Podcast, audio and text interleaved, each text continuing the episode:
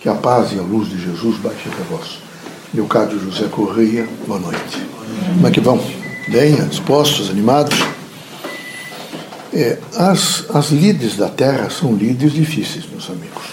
Vocês têm que estar permanentemente fazendo, se conduzindo da melhor forma possível.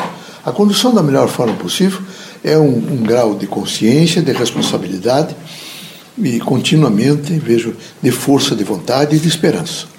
Na Terra tudo é difícil. No entanto, não deve ser difícil vocês na administração da vida própria. Vocês devem ser administrados da melhor maneira possível, sendo compreensivos, justos, integrativos, estando dispostos permanentemente a entender que vocês estão ajudando a construir a humanidade. Quem ajuda a construir a humanidade não pode a qualquer momento estar, evidentemente, desarvorado, em, em crise pessoal, em angústia, em depressão, não. Vocês devem estar sempre comedidos, sempre vivendo um chamado estágio do bem, um estágio de trabalho, um estágio de dignidade, um estágio de luz, de compreensão, e isso devagar vai se clareando na, na vida, evidentemente, de cada um, e vocês vão alcançando valores mais altos e, consequentemente, vão alcançando aquilo que significa paz, que significa harmonia, que significa integração. É um momento difícil na humanidade inteira. Os médiuns espíritas têm que saber que eles são construtores da paz. Então vocês precisam sempre, nesse momento, fazer prece, ajuizar valores e lembrar da responsabilidade de vocês né, como criaturas que estão sempre em plantão para uma construção de um mundo novo. Esse plantão para a construção do mundo novo, vocês devem saber conversar com as pessoas, orientar as pessoas, é? saber ouvir as pessoas, estar em prontidão para esses elementos tão difíceis é? da vida terrena.